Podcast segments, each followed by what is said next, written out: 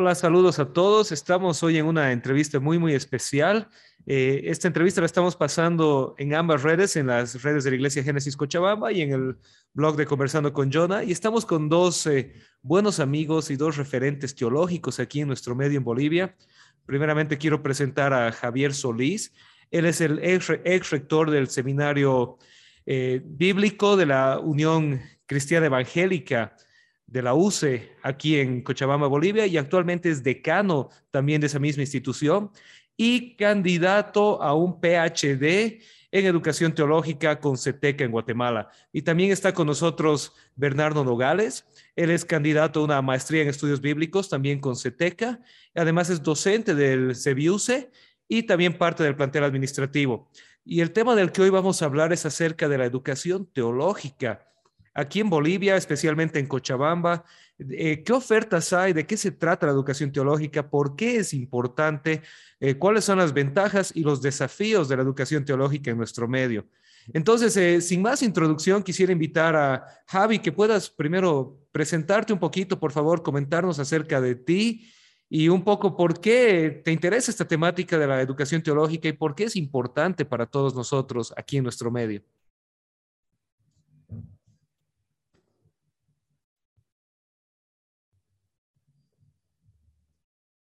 Estamos sin audio, ahora sí. Muy bien, buenos días, querida audiencia, hermanos, pastores, todos los que nos vayan a poder ver.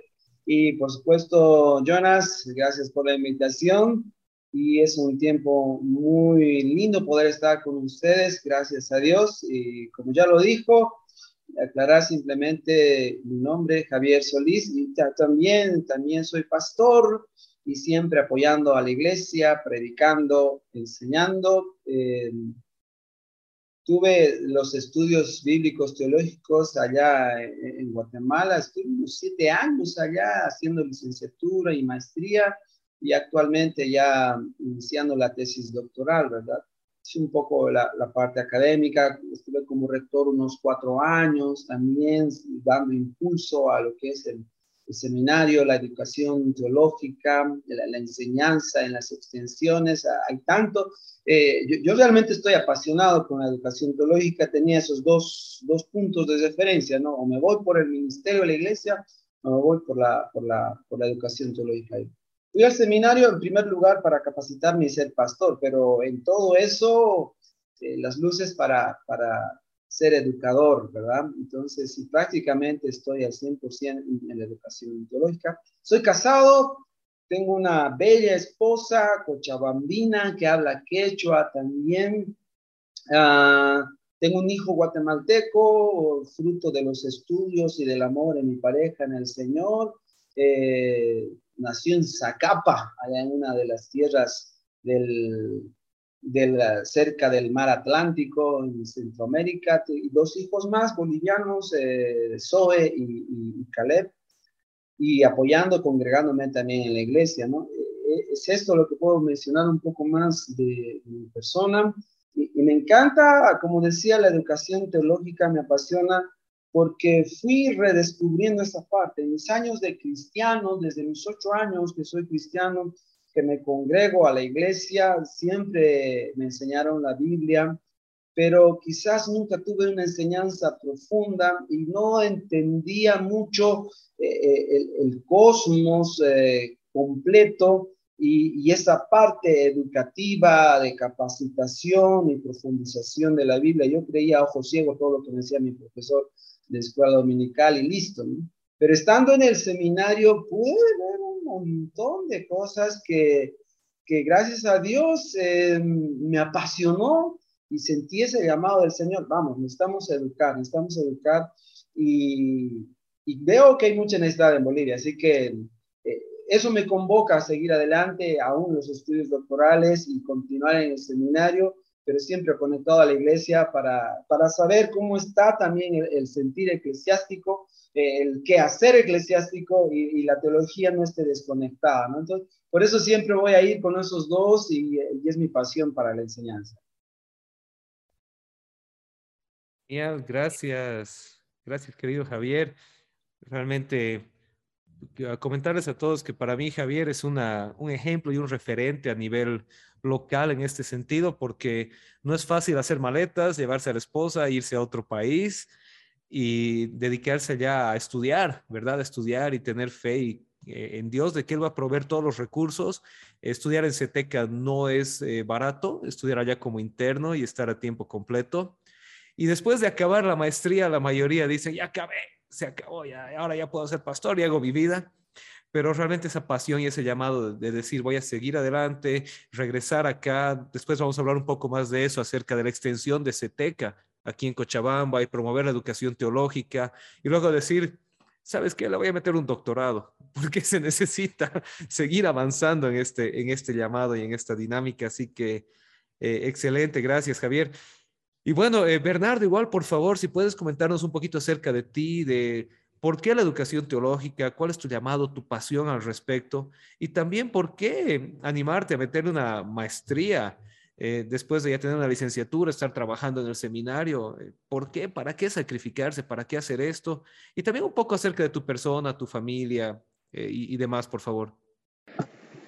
Bien, gracias, Jonah. Buen día primeramente un placer no poder compartir este tiempo y bueno soy de un lugar eh, pequeño prácticamente lo que conocen Cochabamba el lugar de donde soy que es Santana en el Beni es al tamaño de la laguna Lalay más o menos esas dimensiones bastante pequeño eh, sentí mi llamado allá eh, precisamente en un momento cuando estábamos haciendo una hora feliz con los niños estábamos compartiendo con ellos en el campo y vi la necesidad ¿no? que había de prepararse.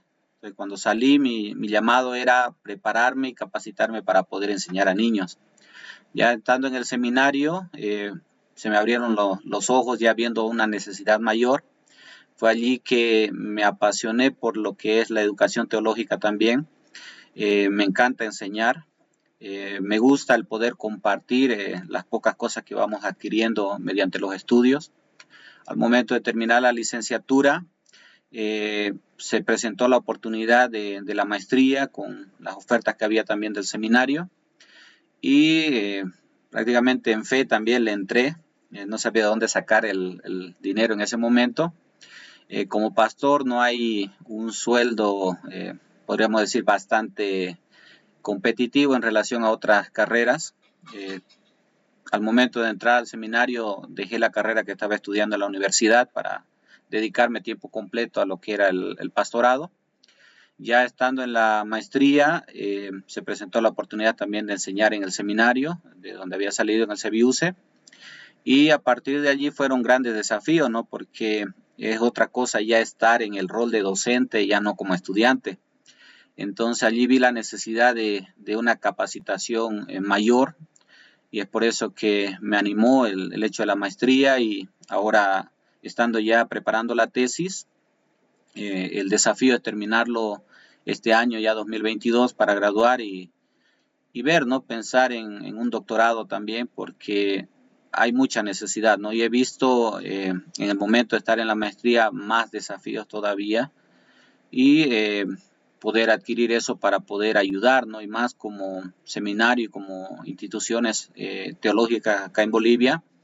Eh, estamos mejorando el nivel de la educación, pero aún falta, ¿no? Y faltan docentes con, con un grado de doctorado para poder eh, optar ya a lo que es una maestría, ¿no? Para ofrecer.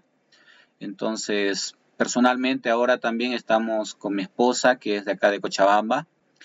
tenemos un niño de seis años eh, estamos sirviendo ya siete años en, una iglesia como pastores y he visto también allí la necesidad de capacitación, ¿no? Entonces hemos luchado porque encontramos una iglesia que no había un liderazgo capacitado, había muchas personas con ese ánimo de poder servir al Señor, pero faltaba la capacitación. Entonces hemos tratado de ver la manera de palear un poco esa necesidad eh, mediante algunos estudios dentro de la iglesia y la meta es apuntar a aquellos que tienen el llamado para poder ir a, un centro de capacitación.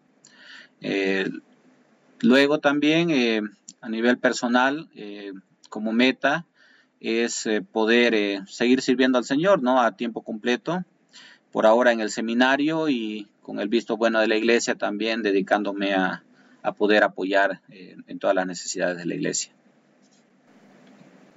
Algo que mencionó Bernardo y me gustaría contar un poco más, eh, Jonas, el porqué de nuestra pasión. Y digo nuestra porque ya Bernardo lo mencionó y, es como el, sentimiento es mutuo, eh, aún de ti, ¿verdad, Jonas? Que estás igual eh, ya haciendo otra maestría también. y algo que, que, pude ver, sentir y aún escuchar que, que quedó fijado en mi mente es la necesidad de pastores. En cualquier denominación hay necesidad de pastores.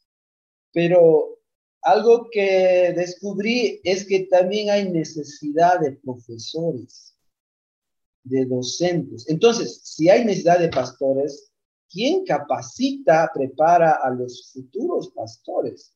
Entonces, eh, yendo más a la raíz, necesitamos docentes, gente capacitada para enseñar y preparar a otros. Y eso es más escaso que los pastores. Eh, en una clase, en una clase que teníamos ahí, ensayos de estudiantes, me acuerdo ahí, David Suazo, el profesor David Suazo, que es un PhD también, y entiende ese PhD por un doctor en teología, ¿verdad? Y, él estaba dando su clase bien y, interactuando con estudiantes y uno de los estudiantes le dice, ah, profe, qué fácil es decirlo desde la clase y por, y por qué usted no tiene su iglesia, a ver, debería tener una iglesia grande, preparada para que respalde lo que nos enseña. Entonces, un poco irreverente la, participación de ese estudiante, pero válida para escuchar una respuesta. Eh, a veces hay preguntas insolentes y surgen respuestas maravillosas. O a veces hay preguntas maravillosas que destapan eh, algo mejor todavía, ¿no? Ahí está la riqueza de las preguntas. Y me acuerdo que Suazo, Suazo dijo, mira, yo, tú como pastor vas a enseñar 50, 100, quizás poco más miembros, 200, pero nosotros como docentes y había una clase de unos 30 estudiantes. Estamos enseñando a ustedes. Y ustedes van a hacerlo después. Ahora 30 por 200, 300, ¿cuánto es? Y ese es el ministerio del educador, eh, del que está preparado, manteniendo aún la humildad, pero sin sacrificar eh, la, la, intelectualidad, el conocimiento y la base, la base bíblica, ¿verdad? Y entonces, eh, si, si, Suazo se quita de las aulas y se dedica a la iglesia, ¿quién capacita? ¿No? Entonces necesitamos, necesitamos gente que se siga preparando y, y ahí una de las razones de, de, nuestra o mi pasión para seguir preparándome y enseñar y preparar a otros, motivando a otros que le entren, terminen licenciatura, terminen maestría necesitamos docentes, es lo que les digo, necesitamos docentes aquí en Cochabamba, en Santa Cruz, en Argentina, en España, en todas partes. Exacto, ahora me, encantan estas, estas conversaciones, querido Javier, porque de, lo que mencionabas y, también Bernardo, eh, me surge una serie de preguntas que creo que son importantísimas y que valdría la pena que vayamos conversando. Eh, en base a la pregunta que este muchacho le hacía al doctor Suazo, ¿no?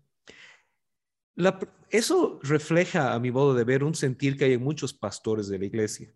Y es que los pastores, no todos lógicamente, pero existen muchos que dicen, es que los teólogos quieren cambiar el espíritu por la letra, ¿verdad? Sobre todo en ciertas eh, líneas eh, evangélicas que están en un alto crecimiento ahora en medio nuestro.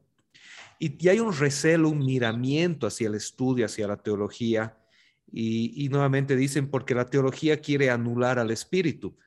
Entonces, esa sería una primera pregunta. ¿Cómo, ¿Cómo respondemos a estas personas? ¿Por qué es valioso, es necesario que los líderes eclesiales se capaciten? ¿Por qué vale la pena? Hablemos de miembros de las iglesias, eh, si queremos usar el término ovejas, pero miembros, personas que van a una iglesia. ¿Por qué es importante preguntar quién es tu pastor, qué, dónde se ha capacitado, qué, valor ¿Qué plusvalía tiene esto para un líder cristiano? Y por otro lado, la, otra pregunta que va de la mano es que si realmente la teología anula al espíritu, busca reemplazar al espíritu, o será que más bien por medio de la capacitación teológica damos lugar y, más bien crecemos espiritualmente y damos lugar al Espíritu Santo en medio nuestro. Les, lanzo esa pregunta. Muy bien, ahí me, gustaría un poquito pescar eh, a priori. hay siempre polos, siempre va a haber polos o tensiones en todo lado. Y no podía faltar en, el ámbito ministerial teológico, ¿verdad? En lo teológico va a haber sus, igual sus tensiones, en lo ministerial también. Ahora, la idea es empalmar bien estas dos cosas.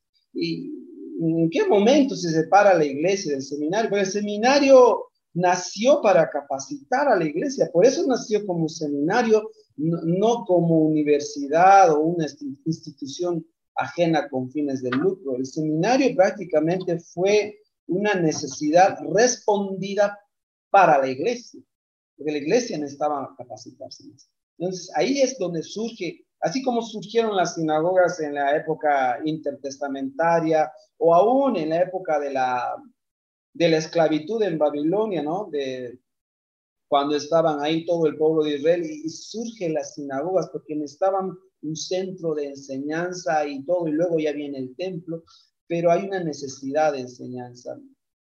Pero en qué momento como que se, se difiere esto? Es cuando, cuando la teología empieza a profundizar más, a conocer más, y como que ahí el, el estudiante o el egresado como que tiene ya un alto nivel y, y empieza a ver otras cosas o juzgar otras. Una de las tensiones dentro del seminario es eh, sacar un egresado, sí, con mucho conocimiento, pero con un amor a la, a la iglesia, a las ovejas, con una, con una humildad, con un espíritu, que no se pierda eh, ese primer amor de seguir apoyando al ministerio de la iglesia, ¿verdad?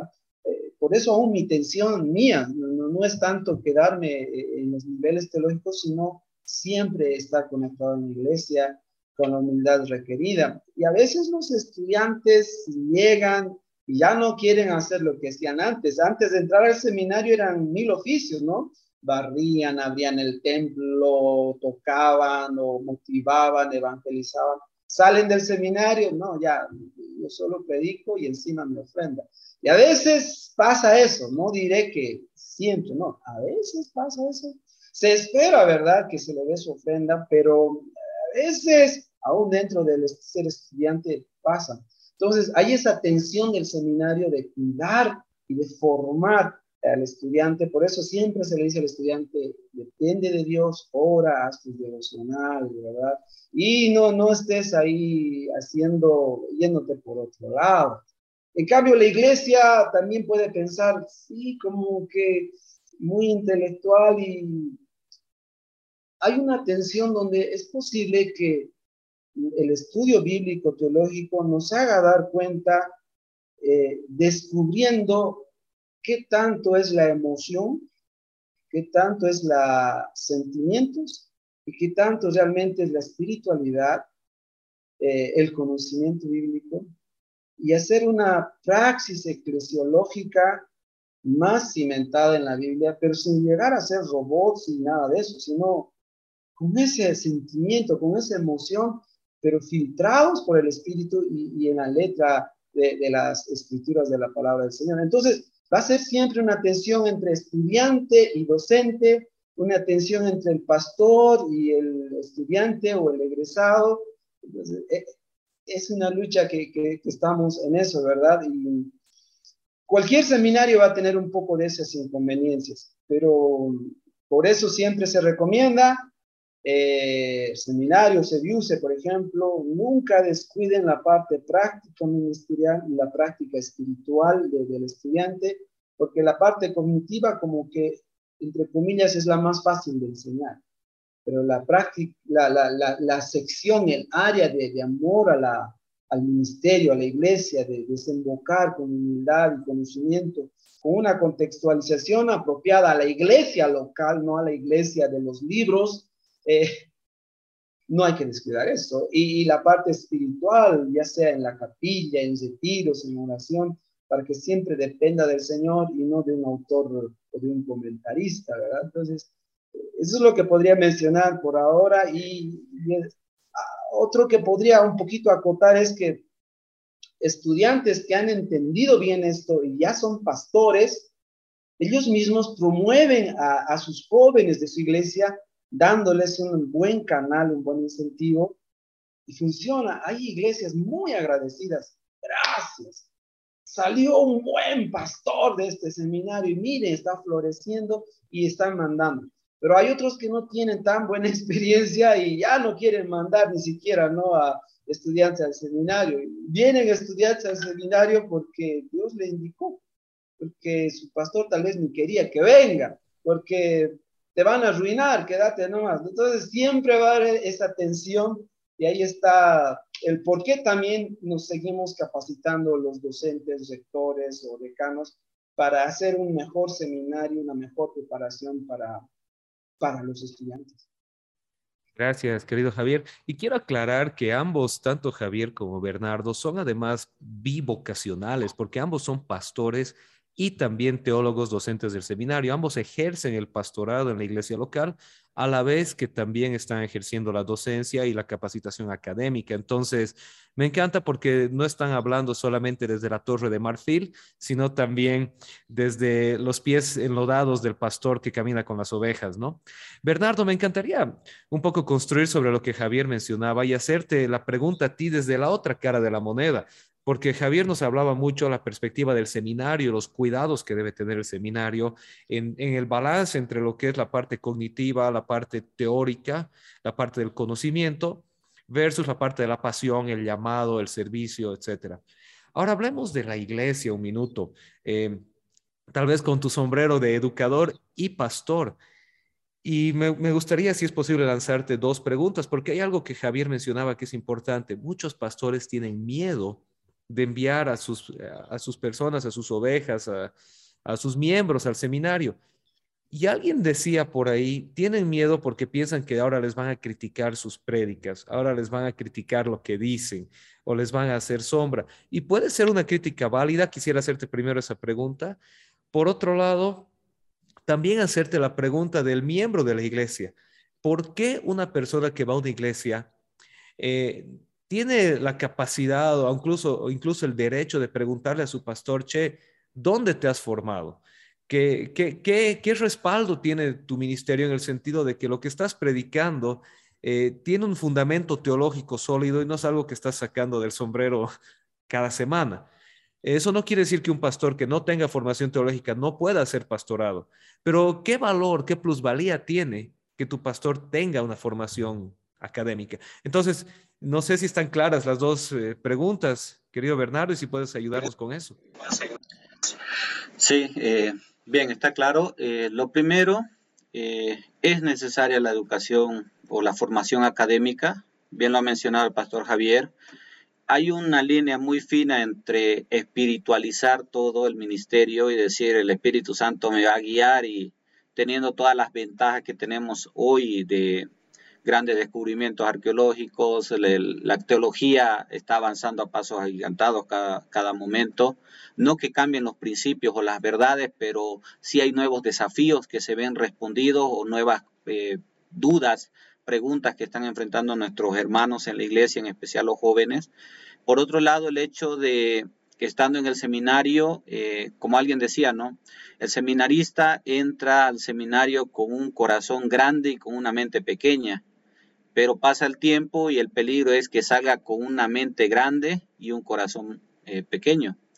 Entonces creo que esto es muy subjetivo, ¿no? Y, mucho depende también de cada persona, porque no todo el que entra a un seminario va a salir como pastor, ¿no? Y eso debemos entender. Eh, algunos salen como teólogos, eh, otros simplemente ingresan y en el, en el, transcurso del estudio se dan cuenta que solamente buscan el conocer, simplemente, poner esto al servicio de la iglesia, trabajar en algunas instituciones teológicas. Entonces, eh, son varios desafíos que podemos enfrentar, ¿no? Ahora, como iglesia, ¿por qué es necesario, y digo es necesario para el pastor que, que la iglesia pueda analizar lo que nosotros estamos diciendo? Es porque vemos la proliferación hoy en día de, muchas eh, sectas, eh, muchos pastores que o teniendo estudios en algunas instituciones o careciendo del estudio, malinterpretan las escrituras. Y esto es parte de lo que el Señor Jesucristo y el apóstol Pablo mencionaban en, eh, hace años o décadas atrás, siglos atrás. Eh, hay una necesidad, ¿no? Porque antes era fácil identificar una falsa enseñanza. Eh, rara vez utilizaban la Biblia. Hoy en día la falsa enseñanza utilizan la Biblia, pero la, la, tuercen, ¿no? sacan otras enseñanzas. Entonces, eh, algo que ha costado también en la iglesia eh, colocar en la mente de los hermanos es que necesitamos ser como la iglesia de Berea, que nos cercioremos por el estudio propio de las escrituras con la guía del Espíritu de Dios para poder determinar si lo que mi pastor o, o el líder que está predicando está utilizando la palabra correctamente, ¿no? Como dijo el apóstol Pablo a Timoteo. Entonces, Hoy en día hay para escoger diferentes tipos de seminarios, algunos que son bastante estrictos, bastante difícil. En mi experiencia como, como estudiante, entré al seminario, estaba estudiando una carrera antes que era ingeniería eh, en sistemas, que era difícil. Entré al seminario, nunca me gustó leer.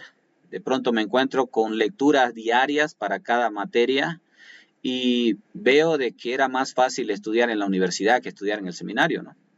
Entonces, de pronto, eh, eso que decían, bueno, no serví para la universidad, por lo menos para pastor, no es tan aplicable en el seminario, al menos donde estudié. Hay seminarios que, ofrecen una licenciatura, una maestría o un doctorado en, meses simplemente, ¿no? Pero no hay la profundidad necesaria. Entonces, y esto hace eh, la necesidad de que los hermanos y un joven, sobre todo hoy en día, te diga, pastor, dónde sacó su licenciatura o dónde sacó su, su maestría o su doctorado. Y por otro lado, también el desafío es que antes eran raros los hermanos de la iglesia que tenían un grado de, un grado o un posgrado. Hoy en día es raro el que no lo tiene. Entonces, eh, sobre todo con esta virtualidad, antes decíamos herejías o nos equivocamos de pasaje o cualquier cosa en la predicación. Y eso pasaba, ¿verdad? Porque no quedaba registrado. Hoy en día la mayoría de los jóvenes están con su teléfono, están grabando la prédica. Como iglesia tenemos el culto presencial y también virtual. Entonces me equivoco en la predicación y ya quedó grabado, ¿no? Y a veces la mayoría hacemos cultos en vivo por redes sociales entonces de pronto me olvido la cita bíblica y ya quedó registrado eso, ¿no? Para siempre. Entonces son muchos desafíos que, nos llevan a, analizar. Eh, aparte de esto, quería mencionar eh, algunas cositas que la misma palabra nos muestra. Por ejemplo, a lo largo de la, de la historia, la iglesia vio unos seis principios por lo menos en cuanto a la buena enseñanza, ¿no? Lo primero, ellos decían que la buena enseñanza era esencial para manejar correctamente la palabra inspirada. Y ahí vemos pasajes como 2 Timoteo 2.14, el versículo 15, eh, donde nos habla de este principio. Otro principio era que la buena enseñanza es necesaria para la firmeza en la fe, como el mismo apóstol Pablo en 1 Timoteo 4.6 y en 2 Timoteo 4.3 le recalca a Timoteo un tercer principio es que la buena enseñanza es útil para el establecimiento de hogares armoniosos, que como podemos ver hoy en día eh, hay una gran necesidad, ¿no? Frente a, todo lo que la sociedad nos está queriendo cambiar el, concepto de, familia. Y esto lo encontramos en 1 Timoteo 6, 1 y 2. Un cuarto principio es que la habilidad para enseñar y dar una buena enseñanza es un requisito para pastores y líderes espirituales. Y esto el mismo apóstol Pablo lo menciona ¿no? en sus dos cartas, tanto en primera como en segunda Timoteo. Un quinto principio es que la buena enseñanza es un, eh, algo esencial para la lectura bíblica y la exhortación y la predicación. Entonces, uno de los requisitos, y la mayoría de los requisitos, podríamos decir, para obispos y, diáconos en las cartas del apóstol Pablo, la mayoría son de, de carácter pero hay uno que habla de la, de la preparación, ¿no? En, el capítulo 4 y 13 de la primera carta y en el capítulo 4, 2 de la segunda. Y un sexto principio es que la enseñanza es eh, presentada como algo indispensable para perpetuar la fe. Y es por eso que hoy quizás podríamos analizar, ¿no? Hemos hecho algo mal eh, en estas últimas décadas como, como iglesia, porque cada vez son menos las personas que se quedan en las iglesias tradicionales, ¿no? Generalmente las iglesias que están creciendo hoy en día son estas iglesias que van por este corte, ¿no? Donde se presenta un evangelio bastante superficial, bastante light, y las iglesias tradicionales, denominacionales, donde hay una prédica eh, bíblica, por, así decirlo, eh, los cristianos están migrando. Entonces, rara es la iglesia que se mantiene en los principios, en los parámetros bíblicos y está creciendo hoy en día, ¿no? Y esa es una de las grandes necesidades que podríamos ver dentro de, de, de, la iglesia que demanda y necesita una educación teológica de calidad, ¿no? Excelente. Wow, ahí podríamos seguir eh, escarbando cada vez más profundo en todas estas cosas, ¿no? Ese, podríamos, tal vez una siguiente charla sería interesante hablar sobre si, si a veces la, lo que muchas iglesias eh, más contemporáneas acusan a veces a las iglesias tradicionales, si la tradición está siendo tan fuerte que está realmente haciendo que las personas se vayan de la iglesia. Pero creo que hoy, hoy nos desviaríamos demasiado del tema hablando de eso, pero hay algo valiosísimo de lo que Bernardo decía y creo que en ese sentido los tres estaríamos 100% de acuerdo. Y es el tema de que los pastores tenemos una obligación, yo creo, delante de Dios primero que nada y en segundo lugar delante de los hermanos y aún del mundo, de predicar la sana doctrina, de predicar el sabio consejo de la palabra de Dios. Y es uno de los requisitos que Pablo pone acerca de los líderes en la iglesia y de los obispos, ¿verdad? Que, que, que sepan enseñar a otros y dar defensa de la fe. Entonces, ese es importantísimo que el pastor no solo sea una figura carismática que dice cosas bonitas, que da buenos speech motivacionales, sino que hable el sano consejo de la palabra de Dios, sea este de exhortación, sea de confrontación, sea de aliento. La palabra de Dios tiene palabra para todos. Tiene palabra para llamarte la atención y jalarte la oreja y tiene palabra para darte una palmadita en la espalda y decirte sigue adelante. Y, es, así, y es hermoso, pero el pastor tiene esa responsabilidad. ¿Y cómo va a saber el pastor hacer esto? Pues tiene que formarse, no queda otra. Por eso Dios dio como regalo a la iglesia en Efesios 4:11, es claro, uno de los regalos que Dios le dio a la iglesia son los maestros, ¿verdad?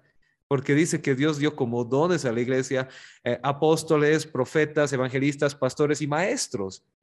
la, la enseñanza, aquellos que pueden enseñar, es un regalo que Dios dio a la iglesia y que a veces la iglesia eh, no está haciendo uso ni valorando este regalo que Dios nos ha dado, que son los maestros en medio nuestro.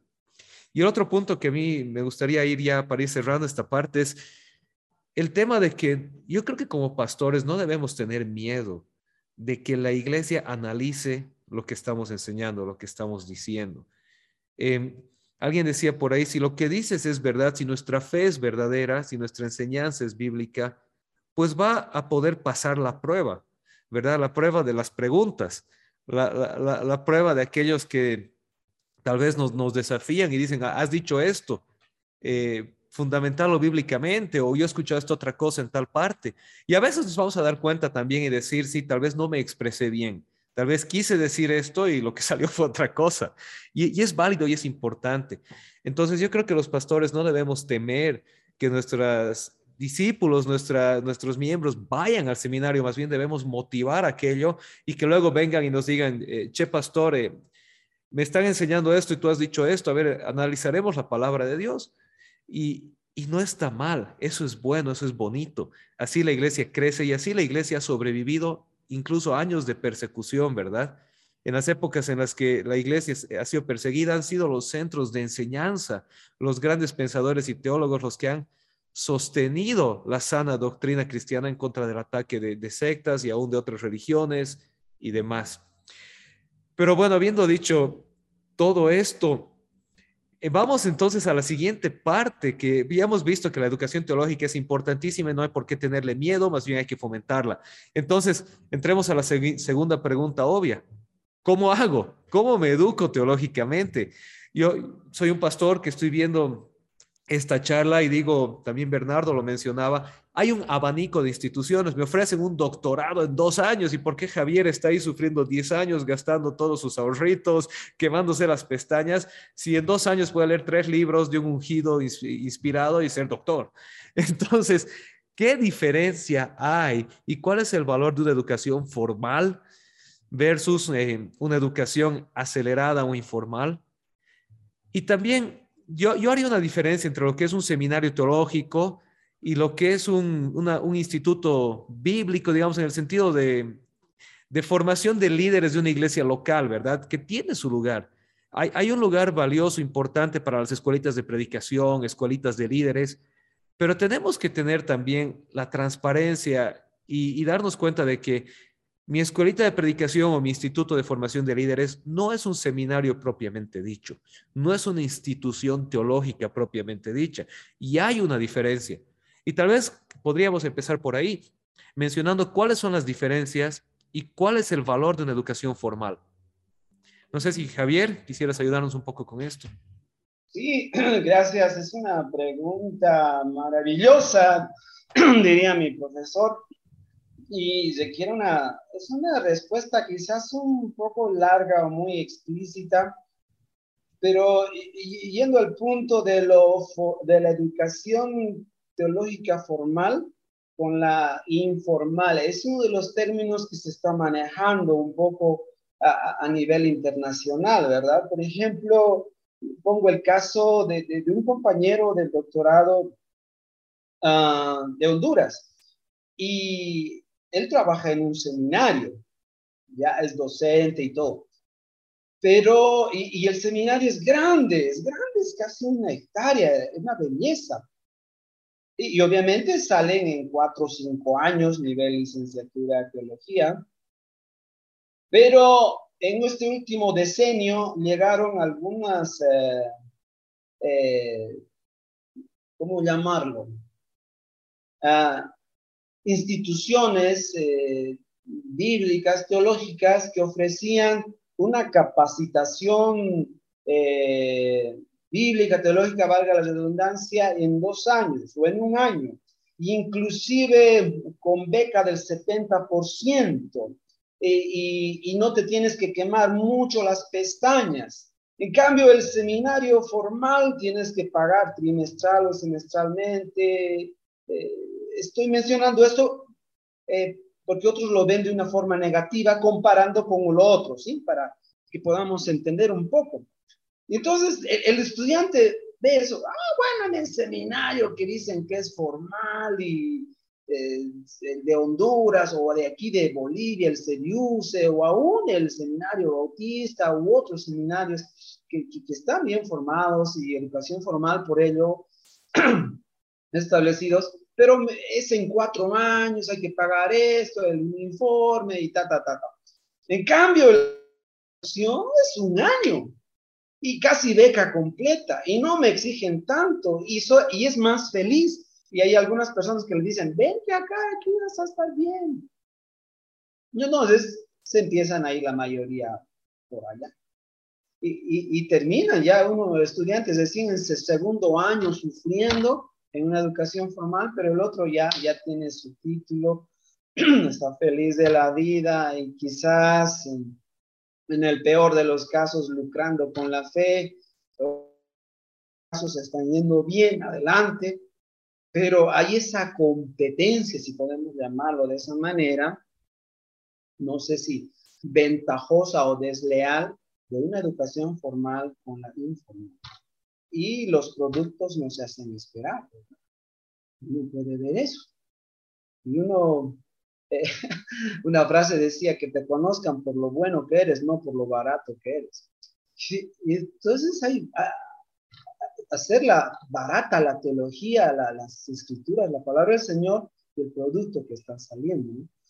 Ahora, eso por un lado. Por otro lado, por ejemplo, las famosas escuelas de líderes, escuelas bíblicas que hay en, en iglesias, ¿verdad? Que un poco celosas no quieren mandar al seminario, me lo van a arruinar y aquello y el otro su propia escuela de líderes, y, qué bien, parece que les funciona, adelante, pero no es formal y no es completa. Porque una, en una escuela bíblica, en una escuela de líderes local, de una iglesia local, pues sí, obviamente le van a enseñar hasta los dogmas eclesiásticos, la cultura eclesiástica de esa iglesia o de esa denominación, eh, local, cultural, eclesial, tiene un sesgo grande de, conocimiento bíblico, teológico. Entonces, en una educación formal, en un seminario como tal, eh, pues va a tener el abanico eh, y va a estar puesto para que uno pueda ver y ponderar y poder enseñar con mayor eh, calidad, con mayor pertinencia, de un de repente en su cultura eclesiástica o su bagaje de escuela dominical, va a ir siempre ahí como caballo cochero. No, no quiero que me lo tomen en, un modo despectivo o despreciado, pero de, esa manera está marchando. En cambio, en un seminario va a conocer, ah, sí había sido. Pero por eso que al estudiante se le dice, al menos personalmente yo les digo, ahora mira, ahora que sabes los aspectos de la soteriología o del estudio de la salvación, o se pierde, no se pierde la salvación, o cómo se la gana, o, qué hace el hombre para, o no hace nada el hombre, tu fe, o no es la fe, o primero el llamado, o primero el elegido. Y, entonces, pero ahora que sabes muchas cosas, no vayas a dividir tu iglesia. No vayas a contradecir a tu pastor en media prédica. Ve a hablar, ve a dialogar. La humildad teológica ante todo no, entonces es el consejo que siempre di de rector, de decano y de profesor.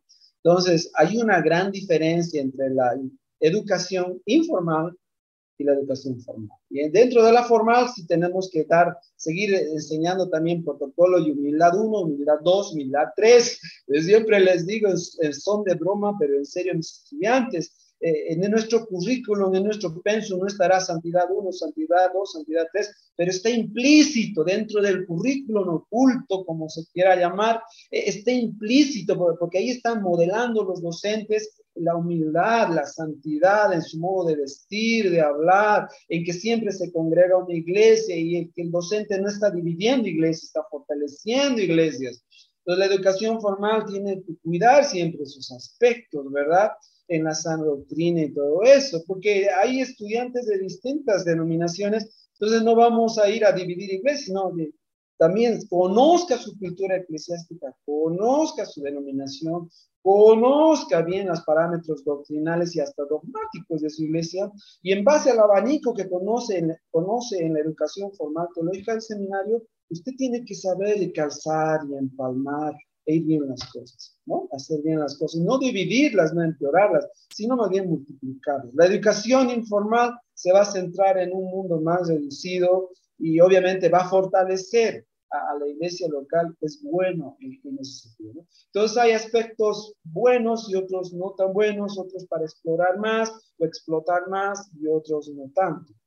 Algo que quisiera acotar antes que se me olvide también eh, en la educación formal, eh, por lo menos eh, se espera que sea también de, calidad. Ahí venía Roberto Casper hace un diseño atrás diciendo de la calidad total en cuanto a la educación Excelente.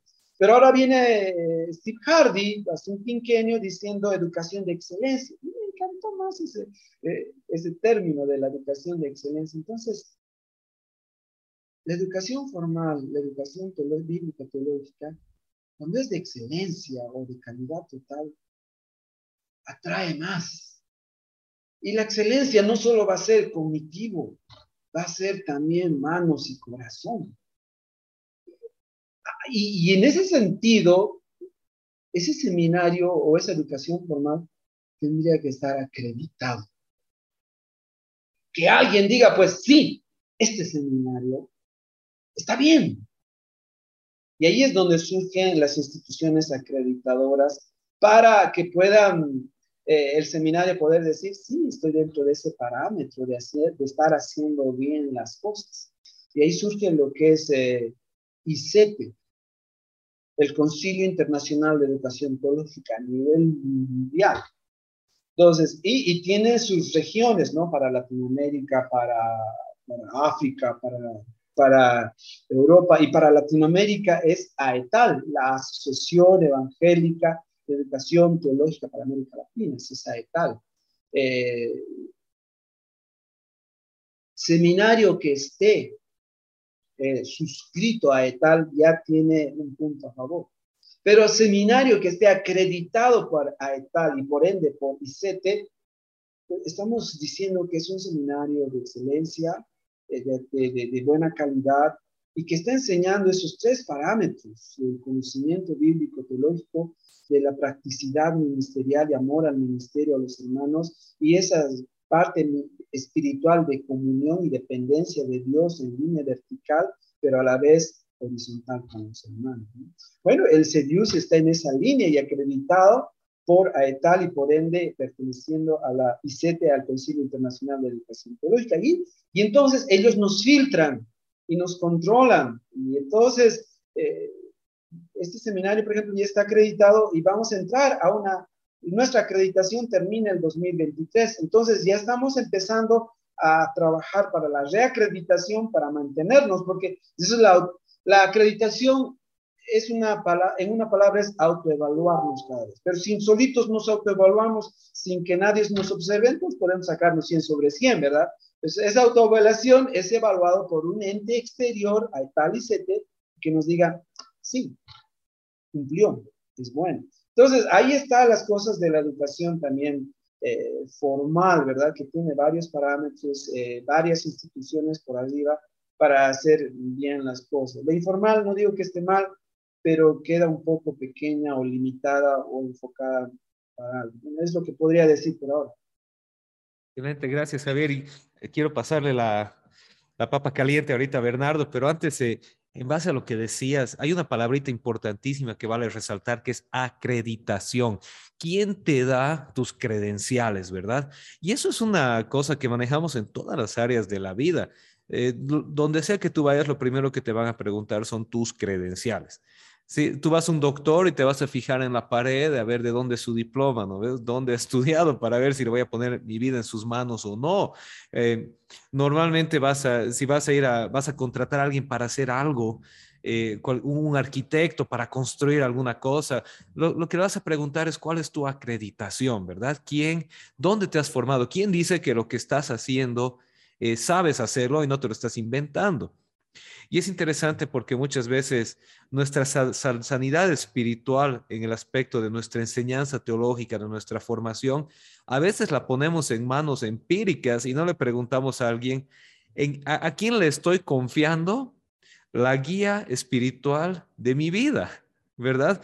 Y, de verdad es, es, importante, deberíamos hacerlo. No que el diploma te haga pastor, como decía Bernardo, para nada, el pastorado es un llamado. Pero si tú vas a ir donde una persona semana a semana a que te enseñe, a que sea guía de tu vida, a que te dé consejo, a que abra las escrituras y te diga, esta es la palabra de Dios aplicada, entonces lo mínimo que debes preguntarle es, ¿quién te acredita para que yo confíe mi doctrina, mi sanidad espiritual, mi crecimiento discipular en lo que tú estás diciendo. E, es, importante, es importantísimo.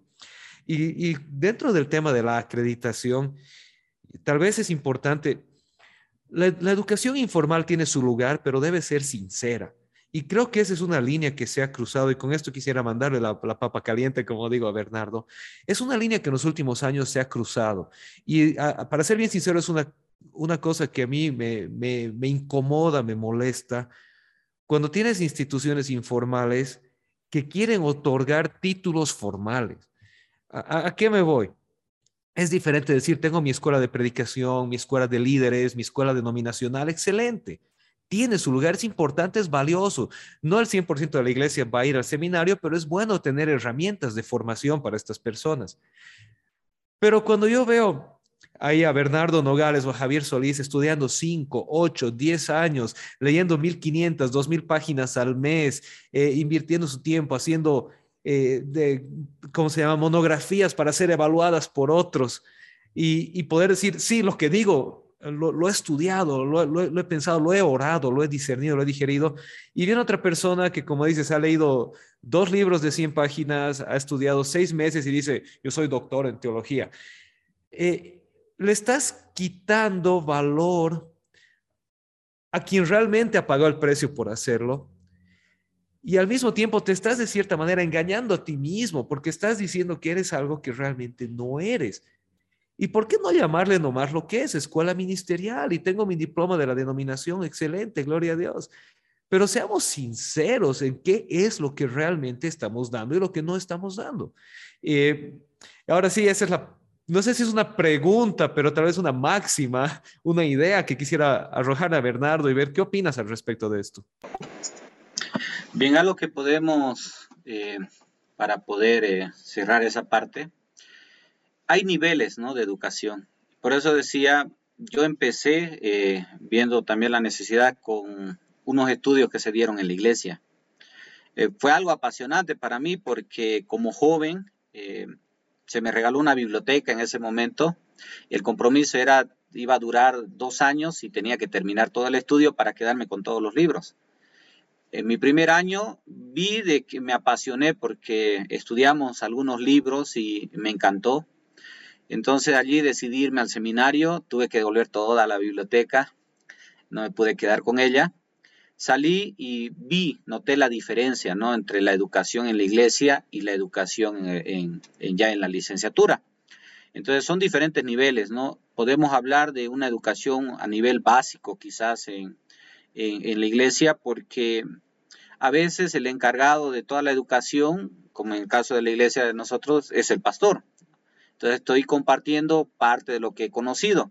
Entonces debo ser sabio también de que no le voy a arrojar eh, cosas eh, complicadas eh, a, ese nivel de educación porque no estamos hablando ni siquiera, quizás podríamos estar hablando de, un diploma o un certificado, ¿no? porque no puedo trascender o pasar más de, ese nivel.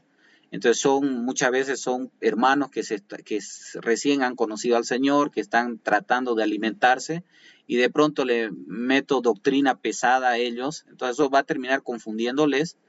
Entonces Creo que la educación dentro de la iglesia debe ser un puente para poder direccionar a las instituciones teológicas, eh, en este caso un seminario.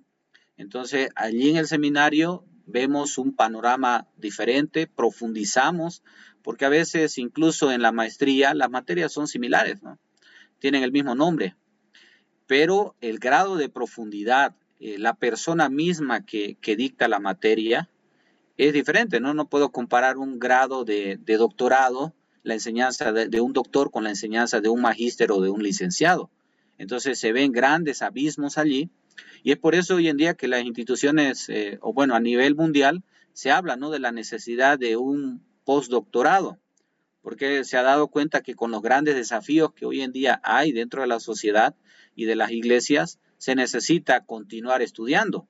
Entonces, eh, prácticamente debemos, como ha dicho Jonah, ser sinceros, ¿no? Ser leales y decir, jamás se va a poder comparar una, una educación en la iglesia por una persona que por más amor que tenga el Señor, por más ungido que se crea la persona, eh, va a poder eh, suplir ¿no? lo que varios docentes especialistas en, en, cada materia, como es el caso de los seminarios, que son docentes que enseñan 5, 7, 10 años, entonces es diferente, ¿no? Entonces he tenido esa oportunidad yo como docente de mi primer año de enseñanza, he aplicado parte de lo que conocí con mis docentes, he hecho experimentos como mis estudiantes ese primer año, eh, aún el segundo y el tercer año, he tenido que ir resumiendo mi material y ahora entiendo por qué muchos docentes después de varios años de enseñanza se atreven a lanzar su libro con su material, ¿no?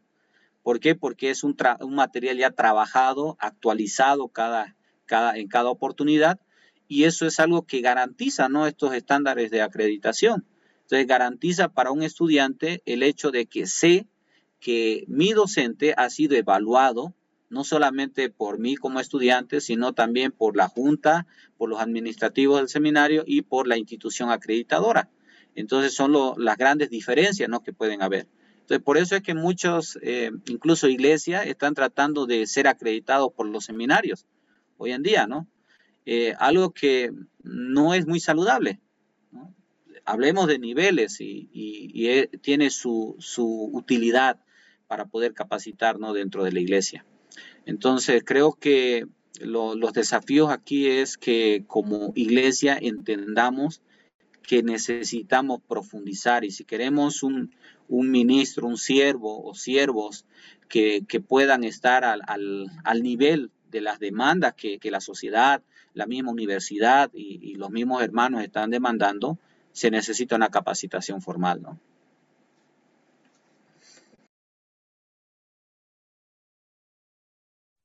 Sí, gracias Bernardo. Creo que has dado en el clavo, como se dice, ¿no? Hay, hay, niveles, cada nivel tiene su validez, tiene su importancia, tiene su valor, pero lo importante es ser sinceros, ¿no? Eh, nada más. Eh, creo, decir, decir, sinceramente, este es, este es el nivel que te estamos ofreciendo, esto es hasta donde vamos a llegar, este es el valor y la utilidad de esta educación que vas a recibir. Pero si Dios pone en tu corazón el deseo y te llama, también como pastores y líderes, decirles, ¿sabes qué? Si tú quieres ir un nivel más allá, estamos aquí para apoyarte. Estamos aquí para abrirte las puertas y no tratar de frenar o tener miedo, que es de lo que hemos venido hablando bastante, ¿no? Sino, si yo tengo un, una escuela de predicación en la iglesia y veo una, unas personas acá que dicen, yo quiero más, quiero profundizar más, ¿dónde puedo ir? Pucha, vamos al seminario, o sea, sin miedo. Al final de cuentas, si, hay líderes en tu iglesia que incluso te sobrepasan el nivel de, de academia, de, pensamiento teológico, pues gloria a Dios, porque no somos eternos, ¿verdad? A veces el pastor quiere, eternizarse o tiene miedo de ser irrelevante, pero yo creo que el mayor logro eh, eh, del pastor es que llega un momento en el que su liderazgo pueda llevar adelante el ministerio sin que el pastor esté por detrás eh, cuidando cada pasito que dan, ¿verdad? Porque de ahí puede salir un plantador de iglesias o a la vez de ahí puede salir el siguiente líder de esa iglesia o aún, como hay multiplicidad de dones, todo pastor tiene limitaciones enormes en el abanico de cosas que puede hacer.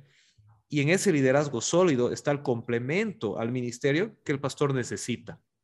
Hay pastores que son grandes maestros y terribles consejeros, por ejemplo, ¿verdad? Y entonces necesita un consejero capacitado que le ayude en ese campo. O hay grandes pastores de corazón, de visita, y son terribles predicadores. Y las personas dicen, me encanta tenerlo para tomar un café, pero me duermo cuando está hablando en el púlpito. Y se necesitan predicadores. Entonces, realmente necesitamos gente capacitada, equipos ministeriales en las iglesias a todo nivel desde el nivel de escuelita bíblica del domingo hasta el nivel de seminario, hasta el nivel de posgrado, etcétera, etcétera, etcétera. Se nos ha ido la hora, yo sé que hay mucho más que quisieran decir, pero no quisiera irnos sin terminar con, una cosa muy importante. La oferta académica, teológica del CEBIUSE, ¿qué ofrece el CEBIUSE? ¿Cuáles son los costos? ¿Cuáles son las modalidades? ¿Cuáles son los, los beneficios? ¿Y quién puede ir al CEBIUSE? Entonces, les, dejo a, los dos. Por ahí alguien dice, pero pucha, yo, yo no soy de la UCE y me van a decir, no, andate. O por ahí hay un pastor por ahí que dice, pucha, yo soy bautista, yo soy pentecostal y me da miedo mandar a mis, a mis ovejas al seminario de la UCE porque me van a hacer revolución después en la iglesia. ¿Qué ofrece el CEBIUCE? ¿Para quién es? ¿Cuánto cuesta? Ok, gracias eh, Jonathan por, por, todo ello. Sí, yo tengo muchas cosas todavía en la cabeza, en la lengua para mencionar, algunas par de tensiones todavía ministeriales, pastorales, eh, educativos. Sí, creo que queda, queda para otra oportunidad, ¿verdad? A, a, lo, a lo, que estás mencionando, eh, quisiera, quería agregar un poco, solo acuñar, antes de entrar a esta última parte, la palabra ética es algo que, de, una frase acuñada a la ética dice, si haces lo correcto no te vas a equivocar. Esa es ética. Eh, tú mencionabas de una forma muy eufémica la sinceridad y, y qué bien, pero yo quisiera acuñar la ética. Cuando no hay ética, por eso la informalidad y la formalidad pueden soslayar, pueden chocar, pueden discutir, puede, puede ocurrir varias cosas a nivel de instituciones, a nivel de iglesias, cuando no hay ética, el respeto, el conocer los límites. De ahí viene la ética, ¿no? De, los límites para no pasar y hacer tantas cosas que pueden destruirnos en vez de más bien contribuir. Eh, quería acuñar eso porque es ética, la ética ministerial, la ética teológica. Y muchas veces por ser éticos nosotros eh, nos vemos aplastados por otros. Y, no se vale, ¿no? Pero Dios va a hacer justicia, Dios sabe bien. Y a veces las facturas se ven muy caras después porque están pagando platos rotos, eh, en algunos lugares por no hacer bien las cosas o no estar donde debe ser. Y sobre eso tengo un montón de anécdotas como rector y como decano también en cuanto a la ética, en cuanto a querer comprar firmas o querer comprar sellos, tantas cosas, ¿verdad? Que, que quedan ahí, pero lo resumo en eso, seamos bien éticos en toda esa parte. ¿no? Sebiuse es el seminario donde estoy trabajando, pero para ser un poco más justo, sí, eh, hay un seminario de la Unión Bautista que también es muy bueno, hay un seminario pentecostal también, CETEP, eh, excelente, y sé que hay más seminarios, menciono esos porque son un poco referentes también y, respecto de un poco denominacionales también, ¿no? Más de las bautistas, más de los pentecostales, eh, hay otros de Asambleas de Dios, algo así. Ahora, el CBUC es la sigla que dice Seminario Bíblico de la Unión Cristiana Evangélica, es decir, de, una denominación, la Unión Cristiana Evangélica, pero no es su exclusividad solo para la denominación, es, está abierto, es interdenominacional en ese sentido porque enseñamos la Biblia, la teología que nace de la misma Biblia, no estamos enseñando la denominación. En ese sentido, tenemos estudiantes aún de la Iglesia de la Profecía, tenemos un par de estudiantes bautistas, eh, tuvimos un par de estudiantes reformados, tenemos también eh, pentecostales de asambleas de Dios y eh, de amigos y pues, los cuaqueros, como dicen también, y por supuesto de la UCE. Tenemos unas seis, siete denominaciones dentro de, las aulas del, del Entonces, es para todos. No, es solamente para algunos o de tal iglesia, de tal denominación, es para todos. El CEBIUSE, eh, seminario bíblico, eso es eh, algo que queremos mantener. Nace la enseñanza bíblica, no es tanto doctrinal, denominacional. Eh, eso viene acto segundo, es, es, más la Biblia en ese sentido, ¿no? Entonces, la oferta es para todos. Mm, eh, alguien que no sabe leer o escribir, tenemos el nivel de diploma. Ah, alguien que sabe leer y escribir, pero no terminó eh, colegio, no, no, es bachiller, tenemos el nivel de técnico medio. Eh, alguien que ya salió bachiller y pues tenemos el nivel bachiller en teología, el nivel licenciatura en teología y la maestría en convenio con CETEC, el Seminario Teológico de Centroamérica, eh, y soñamos con un doctorado, pero eso todavía va, va después, ¿no? Un par de años, tres años, no sé. Eh, pero sí, ya por lo menos podemos decir, tenemos maestría, tenemos posgrado en el CEBIUSE ah, para que puedan estudiar acá. Ahora, uno puede irse directo a, a CETECA o a Guatemala para hacer el posgrado, pero pues eh, que Dios le ayude, ¿verdad? en cambio, si lo hace por medio de la extensión que es aquí en el CEBIUSE para hacer su posgrado, va a tener becas. Eso es lo bueno, va a tener becas. Eh, ahora, si entra también al programa de bachiller y de licenciatura en teología, también el seminario ofrece becas. ¿Cuánto cuesta? ¿Cuánto vale? Muy bien, eh, hay una matrícula de 250 bolivianos semestral, hay un costo por materia de 290 bolivianos semestral. Dios quiera, vamos a hacer presencial otra vez al siguiente año, pues hay un Perdón que te interrumpa ahí porque esto es importante, que, porque yo quiero que quienes van a ver, escuchar este, este video, quienes lo van a escuchar en el podcast, es 290 bolivianos la materia, estoy en lo correcto. 290 bolivianos la materia. Yo, yo quiero que, que, las personas puedan entender la, la, la locura que es esto para una institución teológica acreditada.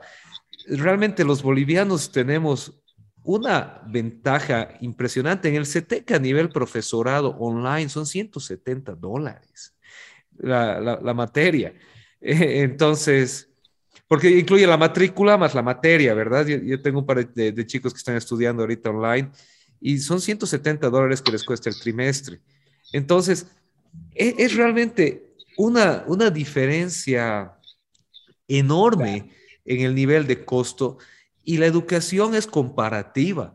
Es decir, para que también se entienda bien claro lo que Javier decía, la maestría que ofrece el CBUC es un convenio con CETECA.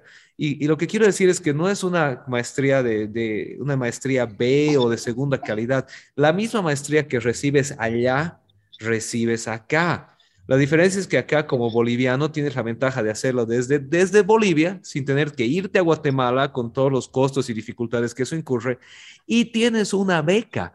Tienes una beca que Dios ha permitido en su soberanía por un misionero apasionado por la educación que se les otorga a los bolivianos que al final acaban pagando menos de la mitad del costo real.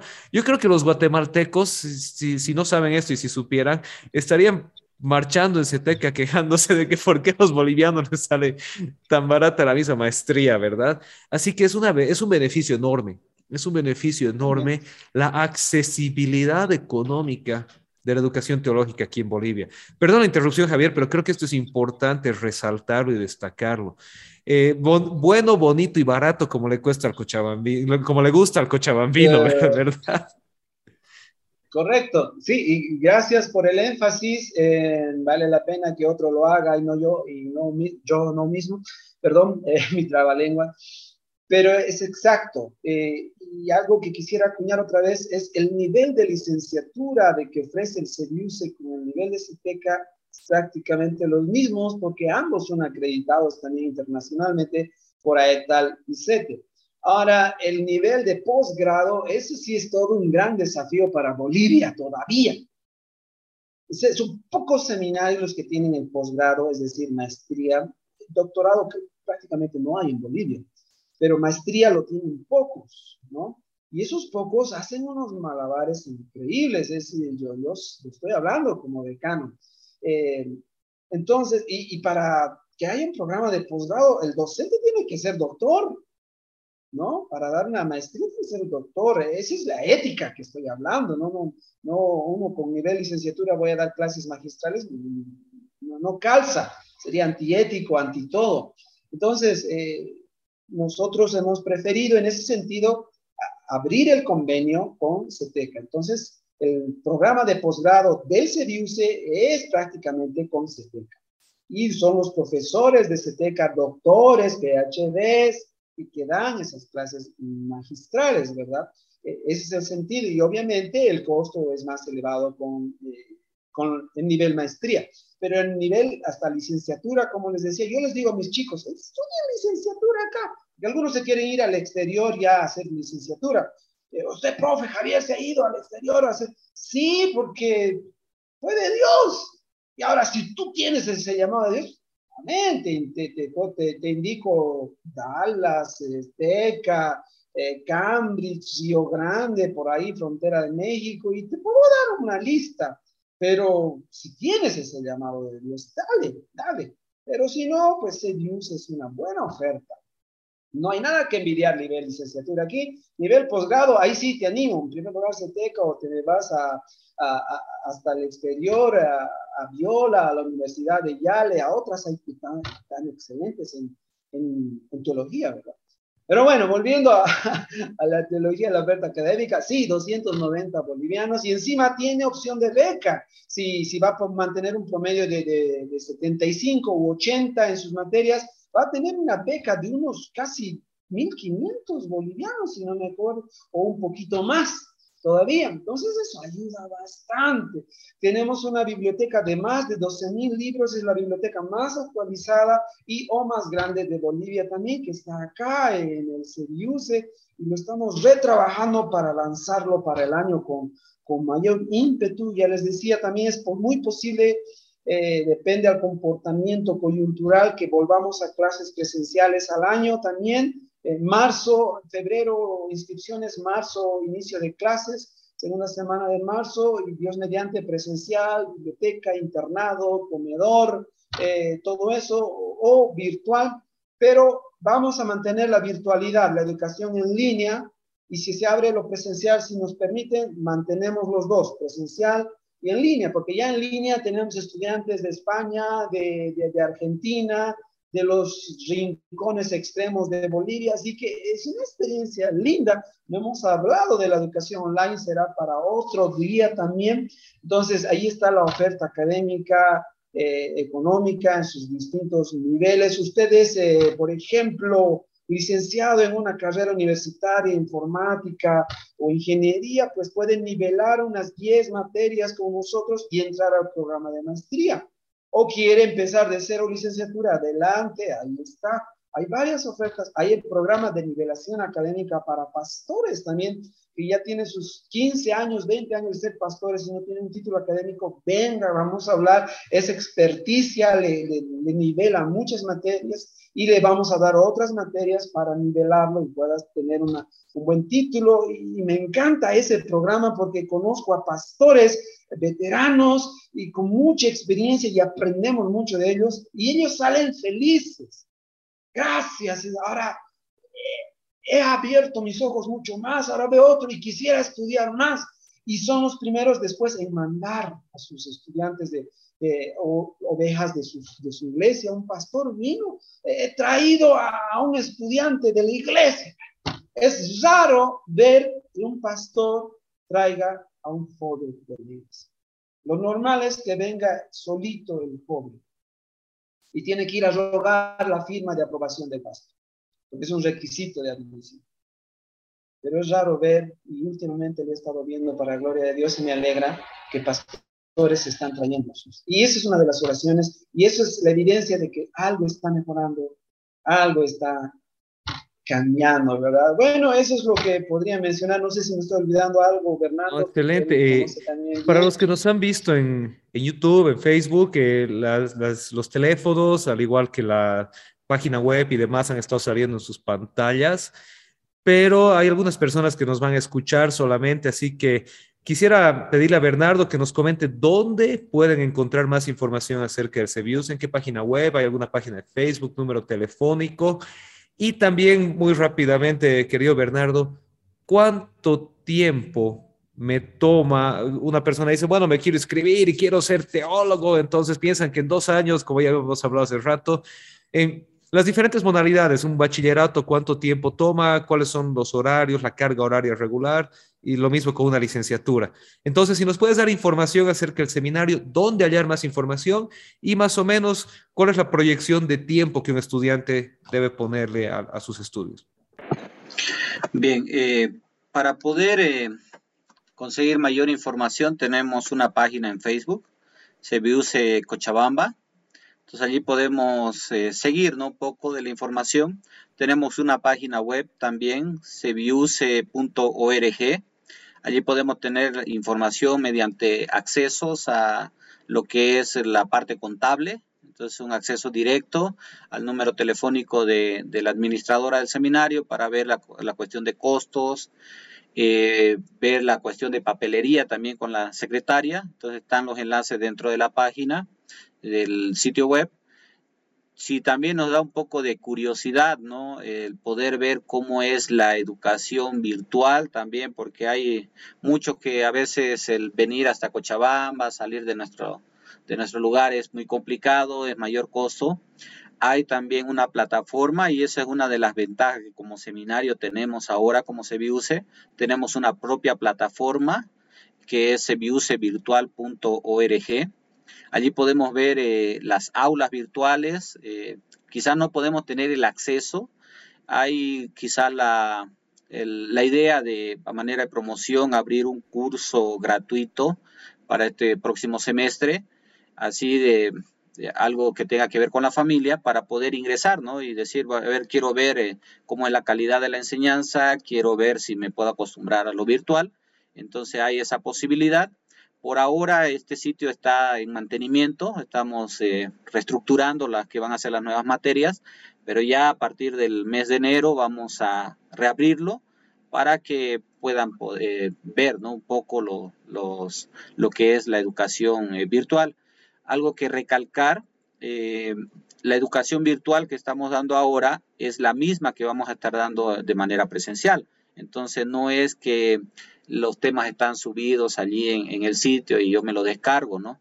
Sino es que un día tenemos una clase de manera virtual mediante el Zoom, aparte de la plataforma que utilizamos, para poder tener la charla, ¿no? Entonces, ver la diapositiva del docente y todo lo demás. Entonces, eh, no hay que tener miedo porque la misma educación que vamos a estar ofreciendo como seminario eh, eh, de manera presencial este próximo año, si Dios así lo permite, va a estar también dentro de, nuestra plataforma.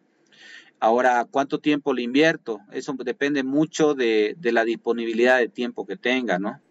Eh, generalmente está hecho eh, para el programa diurno para poder salir en cuatro años. Eso quiere decir que tengo que llevar por lo menos ocho materias por semestre. Eh, y el cuarto año estar en la tesis. Entonces, algo que no es difícil de hacerlo, perdón, no es imposible de hacerlo, pero sí requiere mucho de tiempo, de lectura. Estamos hablando de unas 500 páginas por materia en el semestre que debo leer. Entonces, estamos hablando de de unas 4.000 si tomo las ocho materias. Y eso quiere decir que voy a estar leyendo todo el tiempo, no voy a salir con lentes al terminar la, del estudio. Entonces, eh, mucho depende del factor tiempo que le voy a dedicar, generalmente por lo menos unas tres horas por, por semana por materia para poder cumplir con las tareas. Eh, aparte de esto, lo económico, el factor económico, si bien es cierto, hay una beca, que, minimiza los gastos, pero demanda, como decía el pastor Javier, eh, estudio de mi parte, ¿no? Y mantener un promedio. Entonces, el primer semestre los estudiantes entran sin beca, pero terminando el primer semestre y el requisito es llevar todas las materias también, no puedo optar por becas si voy a llevar una o dos. Entonces, eso me, me, hace eh, alguien que puede optar por una beca, ¿no? Y, y, la beca no se pierde si es que mantengo eh, los títulos, ¿no? El, promedio. Y al final, en el último año, también otra ventaja, que no lo mencionó el pastor Javier, es que hay una beca de excelencia. Entonces, si durante todo mi recorrido en los años de estudio he mantenido una nota arriba de, no sé si es 90 o 95, eh, puedo optar por esa beca que me libera, ¿no? Durante ese último semestre, 90. Me libera de, pagar, ¿no? Entonces, puedo estudiar las materias allí de manera eh, por mi excelencia de manera gratuita, ¿no? Sin inversión. Entonces, eh, prácticamente sería eso, ¿no? Eh, más en cuanto a los costos, quizás no podría dar la información porque estoy en un área yo que es la tecnología, entonces estoy más al tanto de lo que es la plataforma virtual y, todo eso, ¿no? Entonces, quizás eso para poder eh, comentar. Yo no. acuñar un poquito, un poquito, gracias por la beca de la excelencia que que es un buen desafío y un buen apoyo y espero un buen incentivo que últimamente estaban sacando chicas. Adelante las chicas, ¿no? Un promedio de 90, eh, participación en seminario, buena, buen testimonio de, en su iglesia por parte de su pastor, excelente, que no se aplazó en ninguna materia y está saliendo en los cuatro años, genial, beca de excelencia. Y gracias a Dios hubo dos becas de excelencia este año, dos varones, así que los varones se reivindicaron, ¿verdad? Así que se puede, se puede. Eh, hay extensiones también del seminario, tenemos en Cobija, tenemos en Guayaremerín, tenemos en Santa Cruz, tenemos aquí en el trópico de Cochabamba y tenemos en Sacaba también, donde estamos capacitando, enseñando en su propio contexto local, cultural, social, y ellos es una, una aplicación más directa para ellos también, ¿no? Eh, es lo que quería mencionar, así que 26 eh, graduados este año, 16 licenciados. Eh, realmente Dios está obrando mucho en este seminario. Creo que en todos, creo que en todos, pero vamos adelante. Excelente, buenísimo, gloria a Dios y seguimos adelante. Gracias por darse el tiempo, ha sido una charla muy importante. Hemos uh, conversado de temas muy profundos y muy enriquecedores y también ya todos conocen parte de la oferta académica de lo que es el CEBIUSE y pueden buscarlos en Facebook CEBIUSE Cochabamba, igual que la página web que es cebiuse.org, ¿verdad? Entonces, eh, está en la descripción también del video, al, igual que para los que nos ven en, el formato de video, salen las pantallas en diferentes momentos, pero creo que una charla valiosísima, importantísima, se nos ha ido la hora sin darnos cuenta y han quedado pendientes charlas para otra ocasión, que Dios quiera sea pronto, que podamos volvernos a reunir y tocar algunos otros temas que son tan valiosos y tan importantes. Javier Solís, pastor, docente, futuro doctor, Bernardo Nogales, también pastor, docente, futuro magíster. Muchísimas gracias por su tiempo, gracias por la profundidad y la sinceridad de las respuestas. Y bueno, esperemos que esta charla sea de bendición y anime a muchos a, poderse capacitar y anime a muchos pastores también a poder abrir las puertas para que su membresía se capacite también. Que Dios les bendiga, que sea esta una próxima ocasión. Muchísimas gracias.